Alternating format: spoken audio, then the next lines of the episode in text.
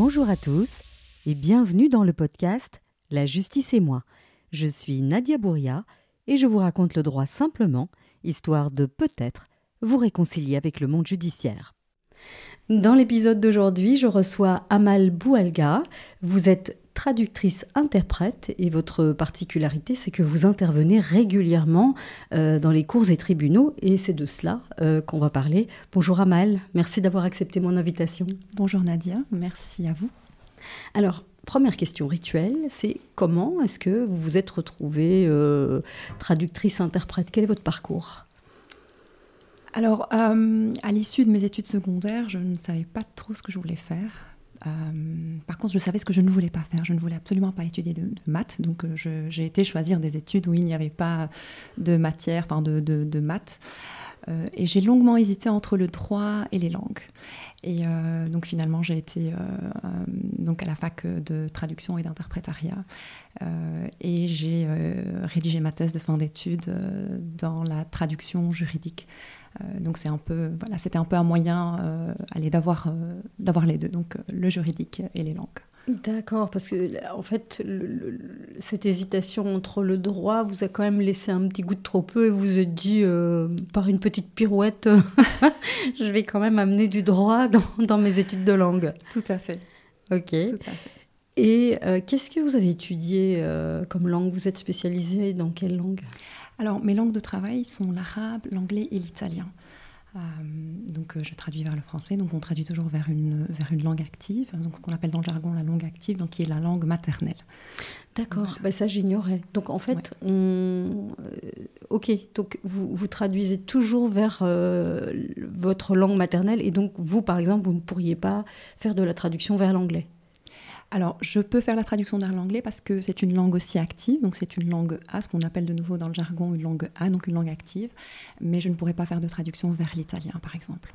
D'accord, parce que l'italien, c'est une langue que vous maîtrisez apprise. apprise. Voilà. Ok, d'accord. D'accord, bah, c'est intéressant. voilà, moi j'aime bien apprendre. Et le podcast est un, est un bon moyen.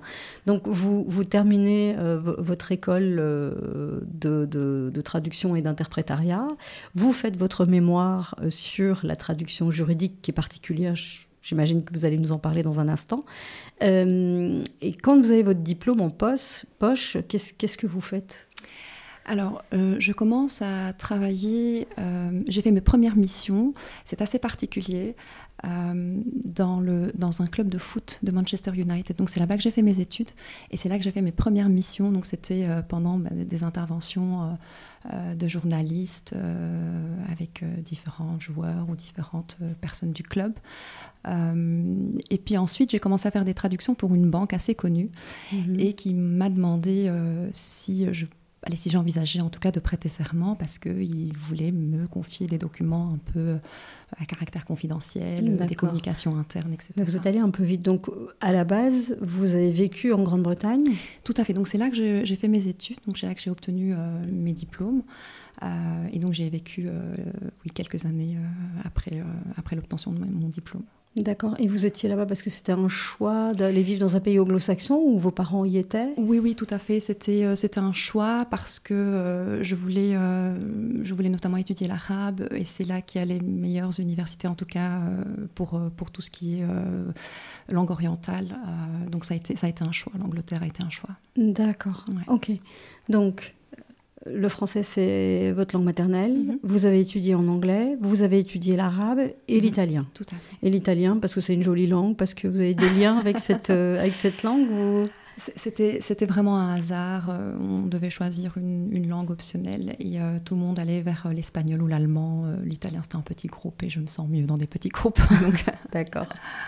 Ok, et donc votre premier job, ça a été euh, euh, de, de, faire des, des, de l'interprétariat, donc de, de, traduire oralement ce qui se passait pendant des compétitions sportives, et donc euh, pendant des matchs de, Manchester United. Exactement. Alors ça, c'est une question qui me taraude à chaque fois. Alors j'imagine que vous n'êtes pas amatrice de football de base, ou je me trompe peut-être. Comment est-ce qu'on fait quand on doit interpréter euh, dans un domaine qu'on ne maîtrise pas. Est-ce qu'on doit faire des recherches? Est-ce qu'il y a des banques de données de vocabulaire? Comment ça marche?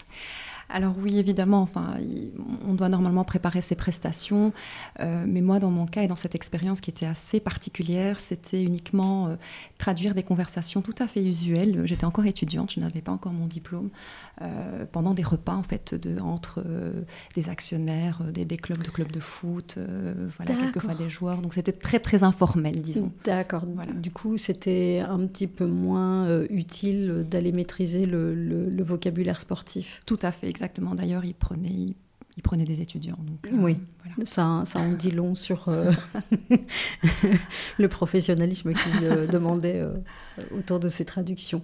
Ok, donc ensuite, secteur bancaire. Alors là, vous aviez terminé vos études là ou pas Là, j'avais terminé mes études. J'étais toute jeune diplômée, donc j'ai eu mes premières missions donc via un professeur, etc. Donc, enfin, voilà, un peu comme ça se fait quand on devient indépendant. Mm-hmm. et donc, de nouveau, c'était c'était pas très technique, donc c'était surtout de nouveau des correspondances. Donc, D'accord. Donc là, pas trop de, pas trop de, de, préparation à, à, effectuer en amont. Non. Euh, allez, quand on débute, euh, oui, enfin de la préparation, de la recherche de terminologie évidemment, parce que mhm. euh, on n'est pas, enfin voilà, on rentre dans la vie active. c'est pas souvent ce qu'on a appris pendant les cours. on reçoit ben, des consignes assez particulières. Mhm. donc voilà, ça a été, mais ça a été par contre une, belle expérience. Et ça m'a permis, ça a été surtout un tremplin et ça m'a permis aussi de, d'avoir plus de clientèle euh, et de me faire connaître aussi. Euh. D'accord. Et, vous m'avez parlé hein, il y a un instant de, de cet employeur-là qui vous a demandé si, euh, si vous vouliez prêter serment. Alors ça, il faut expliquer un petit peu comment, comment ça fonctionne et pourquoi lui vous, vous l'a demandé. Enfin, c'est, je, je, suis très curieuse. il y avait, il, il, souhaitait à un moment donné me confier des documents assez confidentiels. Euh, et donc, c'était plus rassurant pour eux d'avoir euh, des personnes, ou en tout cas des traducteurs ou des traductrices, euh, qui étaient sous serment. Donc ça, c'était une des principales... D'ailleurs, la question m'avait été posée à un moment donné, est-ce que vous êtes bien juré? Et j'ai dit que je ne l'étais pas. Ils m'ont dit, tiens, ça serait peut-être bien que vous de, penser à prêter serment.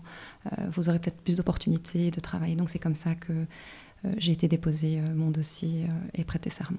Alors ça, il faut quand même qu'on explique un petit peu plus, parce que moi, je ne connais pas du tout ce milieu, et j'imagine que les gens qui nous écoutent, euh, c'est la même chose. Donc, prêter serment, ça implique quoi? Et, et, je ne sais pas si vous pouvez me répondre à cette question, et pourquoi est-ce qu'on appelle ça jurer, en fait? Alors, jurer parce que on est sous serment. Je sais, euh, je, ne connais pas bien la différence entre assermenté et juré. Je sais qu'en Belgique, on dit juré. Mhm. Euh, alors, quand on est juré, euh, on est habilité à donner un caractère. Enfin, allez, on peut signer ses traductions, donc ça confère un caractère un peu officiel au document. On est tenu au secret professionnel, évidemment. donc on doit répondre à un certain nombre euh, aussi euh, d'exigences de, quand on dépose son dossier. Mhm. Euh, donc voilà. Ok, donc c'est c'est un, traducteur-interprète avec qui répond à un peu plus de critères et à propos duquel on, voilà, il y, a, une, y a une formalisation de la traduction, si on veut. C'est-à-dire que votre tampon, il a une, une, valeur légale en réalité. Tout à fait, exactement. D'accord. Très bien. Et alors, vous avez fait cette demande en Grande-Bretagne ou en Belgique? Alors, je l'ai faite en Belgique, donc, euh, donc une fois arrivée en Belgique. Et à l'époque, euh, les procédures étaient différentes. Donc, c'était les tribunaux euh, qui traitaient les demandes. et donc, j'ai prêté serment. Donc, j'avais introduit cette demande auprès du tribunal de première instance de Bruxelles. Mhm. et donc, j'ai prêté serment auprès du tribunal de première instance de Bruxelles. Mhm. Alors, sans trop rentrer dans les détails, qu'est-ce qu'on vous demande comme, euh, comme document et enfin, quelles sont les exigences pour devenir euh, euh, juré? Alors, la loi a changé. depuis 2016, parce qu'il y a un registre national qui a été créé. Donc, c'est le registre national des experts judiciaires et des traducteurs interprètes et traducteurs interprètes jurés. Mhm. alors, à l'époque, il y avait peu d'exigences. Mhm. Aujourd'hui, euh, il y a un, un certain nombre euh, d'exigences légales, euh, comme par exemple l'âge, donc il faut avoir au moins 21 ans, il faut être euh, ressortissant ou résident d'un État membre de l'Union européenne, Mhm. Euh, il faut avoir un casier judiciaire vierge évidemment, Mhm. Il faut avoir un diplôme ou au moins présenter une preuve d'une expérience pertinente et être titulaire d'un certificat de connaissance juridique. Donc ça, c'est la grande nouveauté. euh, Ok, d'accord. Et donc, à l'époque où vous, vous avez déposé votre dossier, c'était pas utile, mais aujourd'hui, il faut avoir un certificat. Et alors, comment est-ce qu'on le passe, ce certificat? Alors, il y a beaucoup d'établissements qui dispensent, donc qui sont reconnus par le SPF Justice et qui dispensent cette formation. Et donc, euh, toute personne euh, voilà, souhaitant être reprise sur le registre doit euh, avoir ou être titulaire de ce, de ce diplôme ou de ce certificat de connaissance juridique. Mhm. Donc, le SPF Justice, c'est l'administration de la justice. Donc, ok. Et donc, les, les cours se font à travers euh, le SPF Justice et euh, on délivre, enfin, le SPF Justice délivre un certificat du coup. Donc, les cours se font euh, par des universités, D'accord. donc euh, les- autorisés par le, donc reconnus par le SPF Justice. Donc, le SPF Justice nous fournit une liste d'établissements D'accord. reconnus. Voilà, donc dans mon cas, ça a été l'UCL Louvain. D'accord, Voilà. ok. Ah, parce que même les gens qui avaient, qui avaient déjà dé- déposé un Oui. dossier sous l'ancienne mouture ont dû suivre le certificat. Tout à fait. Ok. Alors, que- quel genre de, de- de cours est-ce qu'on vous donne dans ce, au cours de ce certificat? Est-ce que c'est, ce sont des études juridiques poussées ou au contraire, c'est entre guillemets juste pour vous donner le, le vocabulaire et pour que vous soyez pas perdu euh, avec les notions juridiques?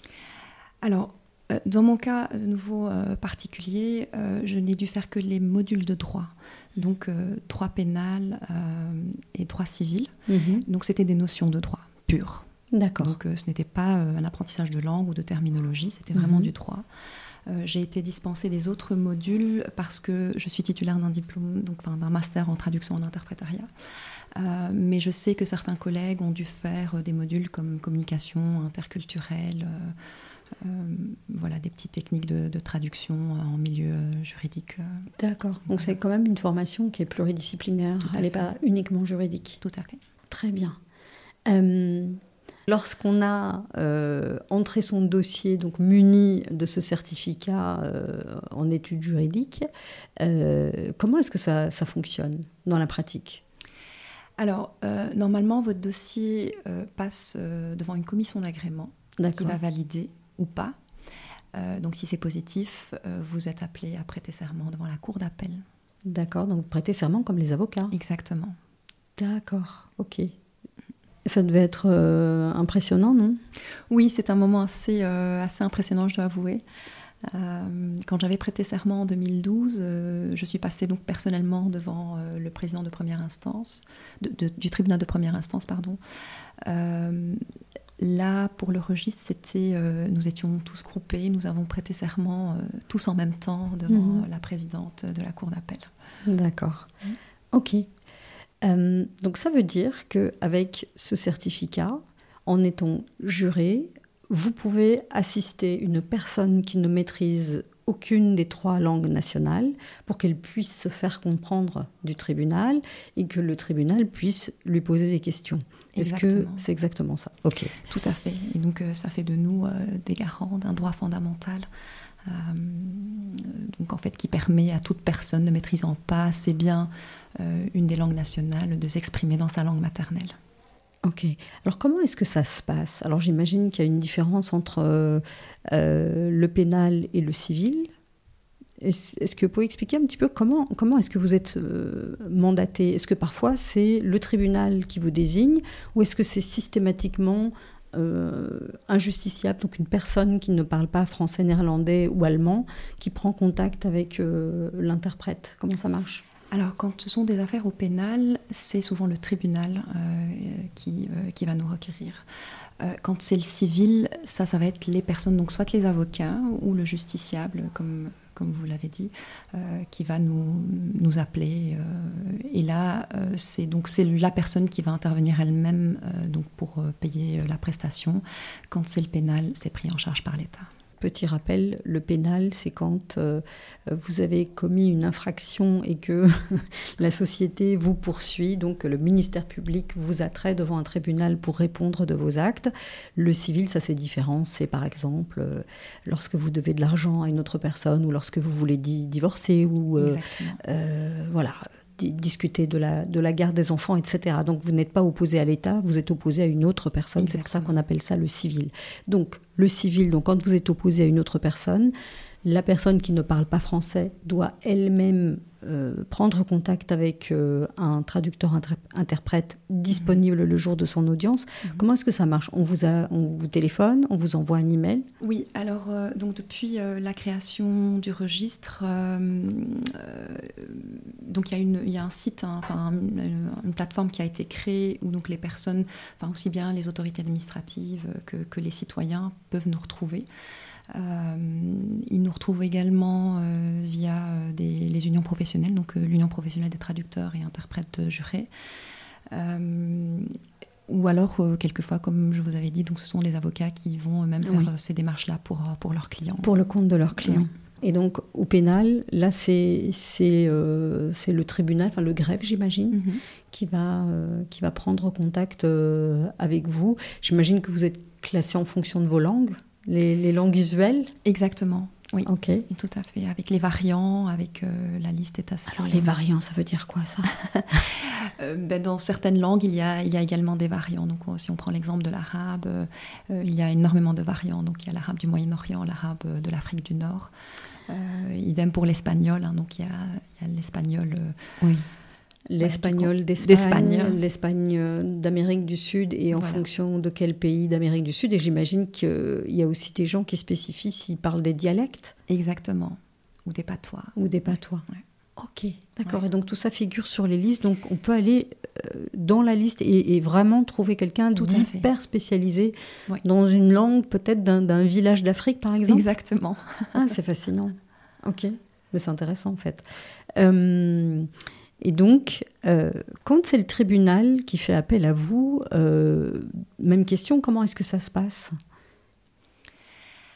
Alors en général, on ne sait pas grand-chose. On est juste convoqué, on sait juste où on doit se rendre et à quelle heure. Donc vous recevez un mail, vous recevez un courrier, comment ça se passe? Alors c'est souvent par mail ou par téléphone. D'accord. Voilà.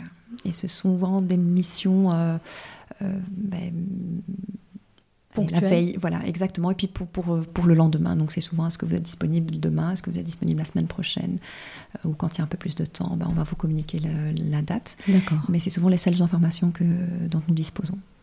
D'accord. Et est-ce que vous, savez euh, pour qui vous intervenez Vous avez un nom ou on vous dit juste, voilà, on a besoin d'un interprète, j'invente, euh, qui traduit euh, de l'arabe, on va dire tunisien, vers le français. Si c'est ce que vous faites, vous répondez par l'affirmative. On vous donne la salle et l'heure, mhm. et vous y allez et vous ne savez rien. Rien du tout. Ok. Et comment est-ce qu'on gère ça? Eh bien justement Nadia, c'est très très difficile et je suis contente que vous en parliez parce que c'est un de nos gros points de revendication euh, auprès du SPF Justice et on, essaye de sensibiliser les autorités à ça. Euh, c'est que la préparation est très importante. Donc si on veut avoir une prestation de qualité, et c'est une des premières choses qu'on apprend euh, quand on va en fac de, de traduction et d'interprétariat, c'est d'avoir, c'est de préparer ces missions. Euh, et donc, euh, souvent, on ne voit pas l'utilité en fait de communiquer ces informations euh, à des interprètes. Alors, quand on arrive dans une salle d'audience, tout le monde est préparé. Donc, les, magistrats ont préparé leur dossier, ont lu leur dossier, les avocats aussi. Et nous sommes les seuls à être là, ne sachant pas dans quelle matière, pour qui. Donc, je, enfin, voilà, maintenant on trouve des, petites astuces. Enfin, moi personnellement, j'essaye toujours de repérer les avocats des parties, d'un peu voir euh, voilà dans quoi. Euh, vous allez un petit peu discuter avant que voilà, appelle l'affaire. Exactement. Euh, ok, donc vous, vous, essayez de savoir. De trouver des petites astuces comme ça pour un peu savoir. ok. Voilà. Parce que alors du coup, qu'est-ce qui, qu'est-ce qui pourrait faciliter votre vie en fait? Parce que je peux comprendre que le greffe débordé, hein, parce qu'ils sont aussi en sous-effectif, ça c'est une réalité aussi pour eux. Euh, ils n'ont enfin, ils pas le temps et je crois que ce n'est pas réellement organisé. Qu'est-ce qui pourrait faire que votre vie serait facilitée? Est-ce que une simple fiche avec la matière dans laquelle vous êtes censé intervenir ou est-ce qu'il vous faudrait un petit peu plus d'infos comme par exemple ce qu'on appelle la, citation ou la requête introductive d'instance, c'est-à-dire euh, ce document par lequel euh, le ministère public ou la personne a euh, saisi le tribunal.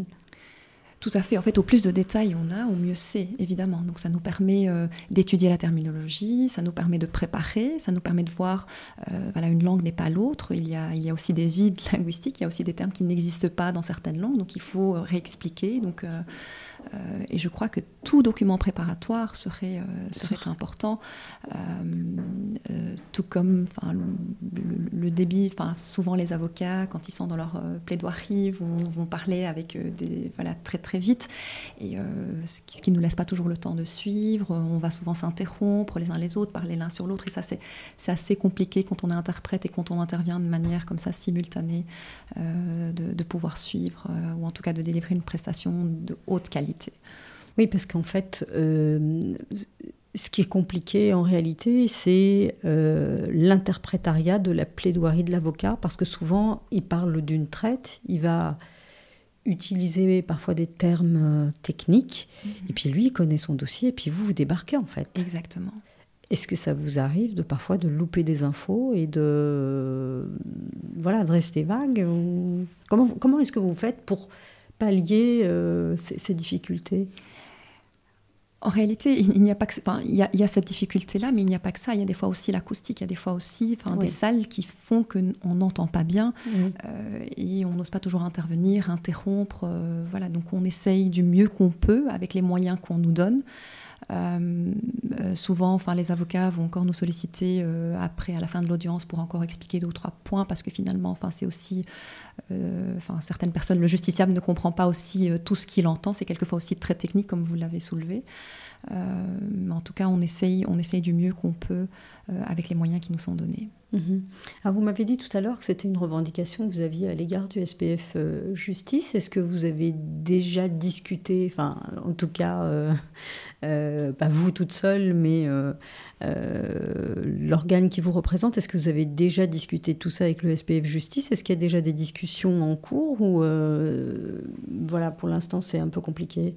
Oui, oui, en fait, c'est un point que nous avons soulevé à maintes reprises, justement. On a essayé de, justement sensibiliser, expliquer.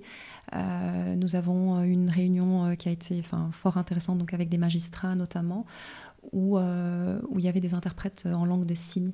Et justement, pour, pour les langues des signes, c'est encore, c'est d'autant plus important parce qu'évidemment, les signes dépendent, donc, euh, voilà, enfin, donc ils doivent vraiment avoir euh, autant d'explications possibles, beaucoup de, de contexte aussi, parce que de là dépendent évidemment oui, la, qualité de l'interprétation dépend du, nombre d'informations qu'on a, parce qu'effectivement, la langue des signes, d'après ce que je sais, les signes ne sont pas corrélés à des lettres, mais à des, des, sons, je pense, ou carrément des mots.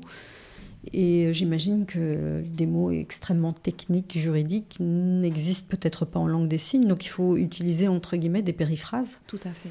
Et donc ça, ça complexifie encore plus l'exercice. Oui. Ok, donc c'est, c'est, vous, vous, intervenez dans des, des, conditions pas, pas simples, parce qu'il n'y a, il a pas que la plaidoirie, vous, vous intervenez aussi euh, lorsque euh, le prévenu, par exemple, est interrogé par, euh, par le juge. Mhm. Et parfois, les questions, elles sont extrêmement précises. Tout à fait. Et donc, enfin, c'est, c'est, je, je, je, suis en train d'essayer de m'imaginer la difficulté. je me dis, mais mon Dieu, c'est c'est pas simple. Non, non, tout à fait.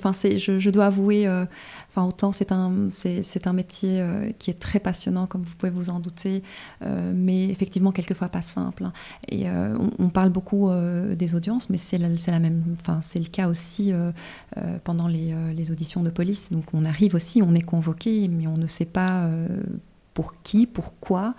Euh, souvent, les consultations avec les avocats, les consultations préalables aident un peu à se mettre dans le bain, savoir de quoi, de quoi il ressort. Oui, donc euh, petit reminder pour nos auditeurs. Donc, quand on assiste, donc quand, un avocat assiste euh, une personne qui est convoquée à la police, elle a le droit à 10 minutes, un quart d'heure de discussion avant pour se mettre d'accord, parce que souvent, en général, quand on est convoqué, on a une petite idée du pourquoi.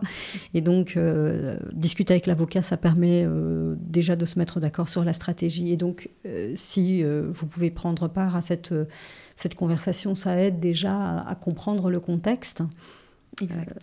Est-ce que ça vous est déjà arrivé C'est une question qui me vient. Est-ce que ça vous est déjà arrivé d'être convoqué parce qu'on présume que vous, vous parlez l'arabe et vous vous retrouvez face à un monsieur en fait qui, qui parle un patois dont vous, vous ne savez rien? Oui, et ça arrive même très souvent, euh, parce qu'il y a souvent confusion. Donc euh, souvent, on va euh, lier une nationalité à une langue. Or, dans certains pays, voilà, certaines communautés ne parlent pas la langue du pays. Donc ça, ça m'est arrivé personnellement à deux ou trois reprises où je me rendais compte que la personne ne me répondait pas avec enfin, aisément. Donc elle prenait toujours beaucoup de temps et ses, phrases étaient, enfin, ses réponses étaient très très courtes. Et je me suis demandé à un moment donné si elle me comprenait. Je lui ai posé la question et elle m'avait effectivement confirmé qu'elle ne parlait pas bien l'arabe, même si elle le comprenait, mais qu'elle était berbère. Oui, ça c'est un problème assez récurrent où on pense que euh, ça concerne tout le Maghreb. Hein. on pense que en Afrique du Nord les gens sont arabophones et en réalité il y a euh, d'autres langues. Tout à fait. Euh, voilà, le berbère entre autres. Et ce sont des langues qui n'ont rien à voir avec l'arabe. Absolument pas. Ok, donc ça c'est une difficulté. Et ça évidemment, si c'est le, tribunal qui sollicite l'interprète, euh, ça figure pas dans le dossier, ces, ces questions-là. Non, enfin, à moins que les personnes soient extrêmement précises et demandent euh, vraiment donc ce patois particulier. Enfin, voilà, donc ça, ça arrive qu'on se trompe. Ou alors inversement que les gens demandent allez, j'invente de l'anglais, alors qu'ils n'ont pas une bonne maîtrise de l'anglais, qu'ils se rendent compte finalement, qu'on se rend compte pendant la prestation que euh, la communication ne, passe pas bien, et alors on est obligé bien, bien entendu d'interrompre. Et, euh, Ok, donc ça, j'imagine que ça fait partie euh, de, de, ce que vous avez expliqué tout à l'heure. Donc les gens ont droit à un procès équitable, ils ont droit à une défense. digne de ce nom. Et donc, si vous, vous vous rendez compte que la personne ne comprend pas bien et du coup qu'elle n'est pas capable de se défendre correctement, c'est de votre responsabilité de dire là, moi, j'arrête, je, ne peux plus continuer parce que je ne peux pas être euh, garante de ces droits. Ah oui, tout à fait. Tout à fait. Je pense que c'est une, c'est une responsabilité. Il nous revient de, de, voir, enfin, quand on, en tout cas, quand on remarque un problème de, compréhension, euh, comme c'était le cas avec cette dame, euh, avec le berbère, ça m'arrive aussi régulièrement avec l'anglais parce que tout le monde pouvoir parler l'anglais, mais ce n'est pas toujours le cas. Quelquefois, les connaissances ne sont pas suffisantes que pour pouvoir s'exprimer euh, dans une langue. Et donc je, le signale. Euh, et c'est voilà, souvent, souvent on interrompt l'interrogatoire et euh, on reconvoque donc un interprète dans, la bonne langue. Mhm. Alors il y a une question qui me, qui me, qui me taraude. Donc vous êtes convoqué, vous arrivez à l'audience. Est-ce que vous avez un accueil particulier? Est-ce que vous devez vous rendre un vous signalez, etc. Ou est-ce que vous, vous arrivez euh, devant la salle d'audience et que vous êtes perdu au milieu du flot de personnes Comment ça se passe? Non, non, on va, on va se signaler, donc on va annoncer qu'on est, euh, qu'on est bien présent, comme ça, enfin, ils savent qu'on est, euh, qu'on est dans la salle. Bah, un peu comme les avocats, on va auprès de l'huissier. Près de l'huissier, de, oui, près de l'huissier d'audience et vous signalez votre, votre présence.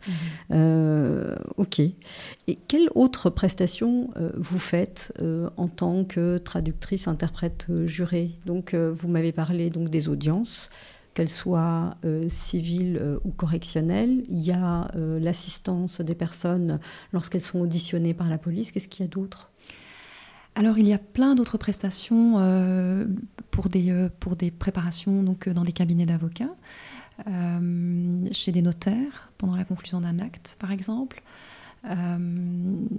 auprès du site justice D'accord. Euh, mais aussi des administrations, des administrations communales, donc pendant la célébration de mariage civil. Donc ça c'est ça c'est très gai. Euh, voilà, ce sont des prestations très très très chouettes. Donc on intervient pour la partie euh, légale, donc pour la lecture des droits. Oui, parce qu'il y a une lecture d'une partie d'articles du code civil. Oui, oui, tout à mhm. fait. auprès des services des douanes, de l'auditorat du travail, l'ONSS. donc voilà. Ah oui, donc vraiment, euh, vous avez un contact avec à peu près euh, tous les pans de la vie et toutes les juridictions possibles et imaginables et un nombre incroyable d'administrations en réalité. Oui, Parce qu'on s'imagine, euh, traducteur, interprète, juré, on s'imagine les cours et tribunaux, et puis en fait. Ça, ça, va au-delà, oui. Ouais. Et qu'est-ce que vous préférez dans toutes ces prestations? alors, je vous avoue que personnellement, ce sont les interrogatoires de police parce que euh, on est en nombre réduit et les communications sont plus directes. Et donc, il est beaucoup plus facile euh, d'interpréter euh, parce que là, on interprète en consécutif. Hein. donc, on, attend. Donc, la question est formulée. on traduit, on attend la réponse et on, on interprète de nouveau la réponse dans l'autre sens. Euh, donc je, trouve ça très chouette. Euh, enfin, personnellement, euh, c'est ce que je préfère dans toutes les prestations. Et puis chez les juges d'instruction aussi, c'est un peu le même principe. C'est le même principe, effectivement. Donc quand vous êtes en, petit comité. dans un petit bureau, Tout à fait. et qu'on prend le temps d'attendre que vous ayez terminé. Exactement. On a aussi plus de temps quand il faut expliquer ou clarifier certaines choses. c'est des choses qu'on peut évidemment pas faire dans un, dans un tribunal ou dans une, lors d'une audience. Mhm. Oui. Oui, c'est vrai que vous parliez tout à l'heure de l'acoustique, euh, mais même moi, euh, et j'ai pas particulièrement de problème d'audition. Euh, parfois, je comprends pas ce qui se passe autour de moi parce qu'il suffit qu'il y ait du bruit. Et des fois, je me dis que les juges en fin de journée doivent avoir une tête comme un seau. Alors, je peux m'imaginer vous d'essayer de comprendre ce qui se passe, d'interpréter. Et puis, j'imagine que quand vous interprétez, vous êtes très attentif au non-verbal de la personne vers laquelle vous traduisez.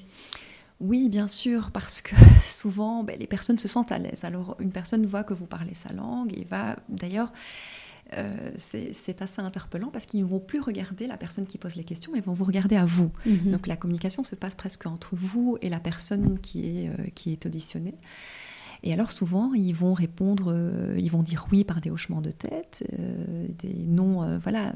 Donc on va utiliser le geste, et le geste ne s'interprète pas évidemment. Donc, quelquefois, il faut euh, insister voilà. pour qu'il formule des phrases. Tout à fait. Et puis, j'imagine que le non-verbal d'une culture à l'autre, il n'est pas le même. Exactement. Les hochements de tête, ça ne veut pas nécessairement dire oui ou non euh, dans toutes les langues. Ah, mais c'est, mais c'est rude, en fait. Euh, alors, j'imagine que dans vos études, vous avez dû intégrer tous ces éléments ou c'est vraiment avec la pratique que vous avez appris? Non, c'est vraiment avec la pratique, Nadia, parce que durant, pendant les études, on, fait des exercices d'interprétation, mais euh, je me souviens, à mon époque, c'était euh, par exemple le, procès de Saddam Hussein. Donc on s'exerçait sur ça. Euh, de journalistes, donc en fait des personnes voilà, qui, parlent avec une certaine aisance. Or, dans la vie de tous les jours, on n'a pas toujours des personnes instruites, on a quelquefois des mineurs, quelquefois des enfants, quelquefois des personnes de de, bas âge, très très très jeunes, euh, quelquefois de vieilles personnes, des personnes illettrées, euh, quelquefois des personnes avec euh, des déficiences mentales. Donc ce n'est pas toujours...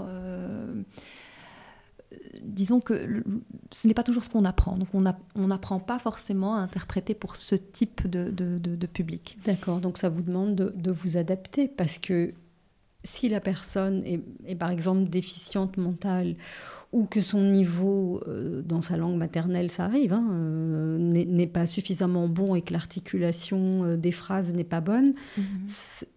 vous avez un doute sur ce que vous comprenez et vous, n'êtes pas certaine de bien comprendre et donc vous, vous n'avez pas le droit, j'imagine, d'interpréter ce que vous n'avez pas compris. Exactement. D'où la facilité euh, pendant des petites, enfin pendant les interrogatoires, c'est qu'on est, euh, seul et qu'on a la possibilité de demander, de répéter, d'expliquer une chose. Euh, dans une audience, ça va très vite. En fait, on est presque en simultané et on n'a pas forcément, on peut pas forcément interrompre et dire. Madame la Présidente, Monsieur le Président, qu'est-ce que vous voulez dire par là? Qu'est-ce que cela veut dire? Ou, inversement, euh, se retourner vers la personne et dire euh, euh, qu'est-ce que vous voulez dire par là ou qu'est-ce que ça veut dire ou Vous ne pouvez pas parce que vous n'avez pas le temps ou parce que ça ne se fait pas? Parce qu'il y a peu de temps, parce que si, euh, voilà, enfin dans le coup, enfin quand, quand les, enfin pendant les plaidoiries, enfin voilà, ça va vite, et donc si on arrête, ben, on, perd le reste, euh, évidemment. Donc on doit faire très très vite. Euh, Alors ce que, ce que j'entends, euh, c'est que parfois les avocats vous sollicitent et puis ils sont tellement dans, leur, euh, dans la fougue de la plaidoirie qu'ils oublient qu'il y a un interprète et qu'ils doivent peut-être de temps en temps faire une pause pour vérifier que vous suivez toujours le rythme. Vous voyez ce que je veux dire? Enfin, c'est, je ne pense pas que ça soit fait exprès, entre guillemets. Non, c'est, oui, c'est plutôt parce qu'on est dans le feu du... on, est tellement dans son... dans la défense des intérêts du client et donc ils oublient complètement. Euh, ça vous est quand même déjà arrivé de temps en temps d'avoir un avocat qui, qui, fait des petites pauses et qui vérifie que c'est bien traduit Oui, oui, je vous avoue. Surtout euh, ceux, qui, euh, ceux qui régulièrement, enfin en tout cas ceux qui ont des clients les parlant, enfin de cultures différentes ou de, de nationalités, enfin qui ils sont souvent assez attentifs à ça. Ok, parce qu'ils ont l'expérience. Tout à fait. Oui, ok, ils vont, ils vont peut-être même s'interrompre volontairement et, vous, et vous interpeller en disant Madame l'interprète, est-ce que vous avez compris? Oui, tout à fait. Ok. Ça arrive aussi. D'accord. Donc on a évoqué les choses euh, un peu difficiles de votre métier, mais qu'est-ce qui est plaisant dans ce métier, en tout cas pour vous? En fait, c'est, euh, il n'y a pas un jour qui ressemble à l'autre. Uh-huh. Euh, on sait toujours à quelle heure on arrive, on ne sait jamais à quelle heure on termine. on se sent extrêmement utile parce qu'on voit bien que ben, la communication ne passe qu'à travers nous et c'est extrêmement gratifiant. Euh, de voir que les personnes arrivent à se comprendre et qu'on arrive à, voilà, à tirer euh, des éléments, euh, à arriver à certaines vérités. Mhm. oui, c'est c'est un métier dynamique, singulier. Et, et je crois qu'il faut être passionné pour, pour pouvoir le faire et pour pouvoir tenir la pression. Tout le côté, gérer aussi tout le côté émotionnel parce qu'on n'entend pas que des choses très gaies. J'allais vous poser la question, parce que j'imagine que vous ne faites pas une mission et puis vous rentrez chez vous. Parfois, vous avez plusieurs missions sur une même journée. Et euh, bah, a priori, quand on se retrouve devant un tribunal, bah, c'est qu'il ne nous arrive pas que des choses heureuses. Comment est-ce que vous gérez ce flot d'informations négatives Surtout si, si, vous allez souvent en correctionnel, c'est pas, pas agréable tout ce qu'on entend. Oui, euh, les, débuts, comme pour toute personne qui débute sont assez difficiles parce que ce sont effectivement des informations euh, euh, qu'il faut, qu'il faut pouvoir gérer, il faut pouvoir se distancer par rapport à ça. On est tenu à la confidentialité, donc ce n'est pas comme si on pouvait sortir de là et aller se confier et aller dire ce qu'on a vécu. Euh, mais avec le temps, on arrive, euh, voilà, on arrive à se distancer. On arrive, euh, voilà, moi, vous, me posez la question, vous me dites qu'est-ce que vous avez fait hier. Je, je, m'en souviens, enfin, voilà, j'arriverai pas à m'en souvenir. Maintenant, c'est vrai qu'il y a des, il y a des situations qui marquent plus que d'autres, mais de manière globale, je pense que le temps, avec le temps, on y arrive. Mhm. Mais vous avez souligné quelque chose de, très important. Vous avez, parlé tout à l'heure du secret professionnel et de la confidentialité. Et ça veut dire que, comme nous, avocats, on n'a absolument pas le droit d'aller raconter euh, les dossiers de nos clients. Donc vous, euh, c'est la même chose. Même si vous ne connaissez pas les personnes, vous intervenez qu'une seule fois c'est strictement interdit. Euh. Tout à fait, tout à fait. Surtout qu'il nous arrive aussi d'intervenir euh, lors de différentes phases. Donc on peut très bien intervenir lors de l'instruction, pendant l'enquête, mais aussi assister euh, à la concertation confidentielle. Et donc il faut absolument pouvoir faire la part des choses. On doit absolument tout effacer. On n'a rien entendu, on redevient voilà, on agit de manière complètement neutre et impartiale. Et ça, c'est très important dans notre métier. Ah oui, d'accord, oui. Donc, euh, effectivement, parce que euh, dans la phase confidentielle euh, avec l'avocat, la personne pourrait faire des aveux dans, dans voilà, dans sa discussion confidentielle avec son avocat, et puis derrière passer devant le policier et absolument tout nier. Même chose devant le juge d'instruction. Alors que vous, vous avez entendu toutes ces informations, et donc vous, vous devez être extrêmement vigilante à ne traduire que ce que vous entendez. Exactement. Ok. Sinon, vous commettez une faute professionnelle. Exact. Ok, j'imagine que vous êtes assuré. Vous avez une assurance comme, les, comme toutes les professions. Oui, moi personnellement, euh, j'en ai une, oui. Ça vaut mieux, hein, parce que personne n'est à l'abri d'une erreur. Tout à fait. ok, c'est extrêmement euh, instructif, intéressant. Est-ce que vous pensez qu'on a fait le, tour de votre métier, en tout cas euh, de, de, votre interaction avec, euh, avec euh, le monde de la justice de manière générale? Je pense en tout cas qu'on a, dit, qu'on a dit le plus important et, et le, plus gros, en tout cas pour les personnes qui ne connaissent pas ce métier. Et, et d'ailleurs, je vous remercie de m'avoir donné l'opportunité de parler de ce beau métier. Et, et, en même temps de, vous, de faire votre connaissance personnellement parce que je vous suis aussi sur les réseaux sociaux. Merci beaucoup Amal. Merci Nadia. Merci d'avoir écouté cet épisode jusqu'au bout. Je vous le répéterai à chaque fois, mais c'est important pour moi de faire connaître ce podcast qui a une vocation d'information et d'éducation. Alors partagez-le autour de vous et n'hésitez pas à poser vos questions ou à suggérer un invité. Et moi je vous dis à la semaine prochaine.